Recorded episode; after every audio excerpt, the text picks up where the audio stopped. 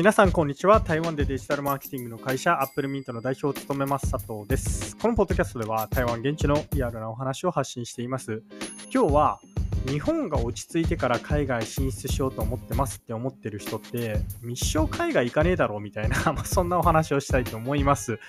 ね、ちょっと攻撃的なポッドキャストになっちゃうんですけれども、えー、まあ、最近思うことがあったんで、ぜひ聞いていただけると幸いです。最近 YouTube の動画を見ていて、えー、っと、ある動画、確か丸山ゴンザレスさんのなんか裏社会ジャーニーっていう、動画があるんですけれども、そこでなんか対社会の裏側について語ってもらいますみたいな、まあ、そんな動画がアップされてたんですね。で、その方の動画を見ていたら、なんかどうやらタイにおける日本人のプレゼンスが相当弱くなっているみたいなお話を聞いて、で、実は似たような話はベトナムでも聞いていて、去年の終わり頃かな、まあ、ある方がベトナムから、えー、台湾に訪れてきて、で、その方とちょっとお食事、ランチですね、する機会があったんで、いろいろお話をしていたら、ベトナムでの日本企業のプレゼンスが落ちていますと。で、その代わりに韓国企業がもうめちゃくちゃ台頭してますっていう話を聞いて、うん、なんか家電量販店に行くと、もう LG、サムスンとか、もうそういうのばっかりで、えー、もう日本の家電とか、なんか日本のものっていうのがもう韓国メーカーに駆逐されてますみたいな、もう以前は日本のものばっかりだったのが、そうですね。今更、今更って言ったらおかしいですね。なんか違う日本語変になったんですけど、今、日本のメーカーで、なんかベトナムでプレゼンスが高いのは、なんかモーターバイク、ヤマハとか なんかそういう系ぐらいじゃないですかみたいな話を聞いて、すごい、なんかね、悲しくなったというか、あ日本のメーカーさん、海外で勢いが落ちてんだな、みたいに思ったんですけれども、なんかこれって、そうだな、なんかいろんな問題があるとは思うんですけれども、僕の中で日本企業の考え方にそもそも問題があるんじゃないかなって思う部分もよくあってっていうのが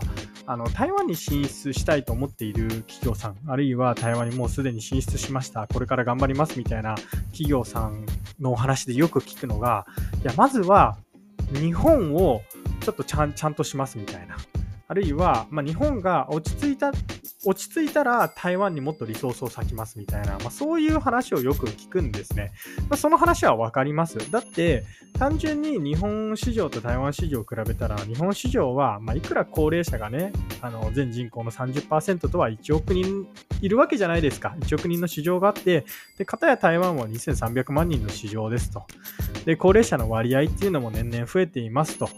高齢化社会に突入しつつありますっていう、これを天秤にかけたら当たり前ですけれども、日本市場の方が重視したいわけじゃないですか。で、そのき、その、あの気持ちっていうのはすごいわかるんですよ。まあ、だから、まあ、まず優先順位として日本をちゃんとしますと。で日本をちゃんとした上で台湾市場を本格的にやります。まずはちょっとテストマーケティングみたいな感じで、えー、1人2人責任者を入れて頑張りますみたいな、それはわかるんですよ。それはわかるんですけれども、でもそんなこと言ってたら、多分、この台湾市場へ投下するリソースっていうのは、まあ、いつまでたっても2、3人のまだままっていうか、まあ、わかんないですよ。100万円かけていたら100万円が100万円のままだと思うんですね。で、それはなんでかっていうと、いつまでたっても日本が落ち着いてから、あるいは日本のビジネスをちゃんと、えー、落ち着かせてから、軌道に、軌道に乗せてからって言ったらおかしいですね。もう、みんな、あの、一度は軌道に乗った会社さんとかが多いんで、うん、なんて言ったらいいのかな。まあ、落ち着いたらですね、落ち着いたら、あの、台湾本格的にしますみたいな会社さんって、結局、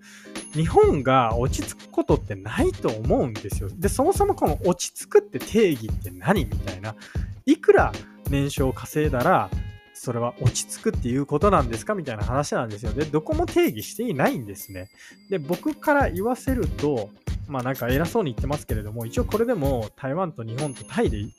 今のところビジネスしていてで、僕なんで日本と台湾とタイでビジネスを始めているかっていうとですね、もうチャンスがあったから、とりあえず飛びついたんですよ。タイに関しても何の打算もありませんでしたよと。ただ、まあ、知り合いずにせっかく紹介をいただいたんで、もういいからとりとりあえず飛び込もうと。で、僕なんかちょうど台湾市場に飽きてたって言ったら失礼なんですけれども、新しい刺激も欲しかったっていうのがあって、で、タイに飛び込んだみたいなのがあるんですよ。だから、なんかどっかが落ち着いたから飛び込むとかっていうよりは、とりあえずなんか機会が来たら、もうそれに飛びつくっていうのがいいと思うんですね。で、飛びついた上でなんか失敗が起きた、まあ、失敗をしたら、えその時に考えるみたいなそういうやり方の方が海外進出っていうのは大事なんじゃないかなっていうふうに思っています。なんか石橋を叩いて渡るみたいな感じで海外進出もいいと思うんですけれども進出の条件が揃うみたいなことっていうのはないと思うんでもうだったらさっさと飛び込みなよみたいな風に、え思っているっていうのが、まあ、僕が思うことであり、えー、今日皆さんにお伝えしたかったことですね。なので、もしもこれをお聞きの方で、あの、台湾に進出したいと思ってます、あるいは台湾市場に興味がありますっていう方がいたらですね、まあ、なんか台湾に来てみて、あの、ちゃんとリサーチとか、あるいはヒアリングとかっていうことをしていたらですね、チャンスっていうのは見えてくるはずなんですよ。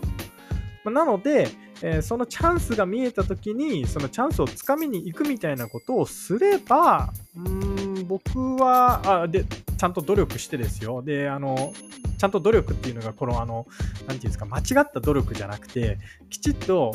消費者のニーズを見た努力をしたらですねまあ、ある程度ビジネスうまくいくんじゃないかなっていうふうに思っていたりとかします。ということで、以上、アップルミント代表佐藤からですね、えー、日本が落ち着いてから海外とか、あるいは、うん、ちゃんと準備が整ってから海外に行きますみたいに思ってる企業さんはですね、結局いつまで経っても、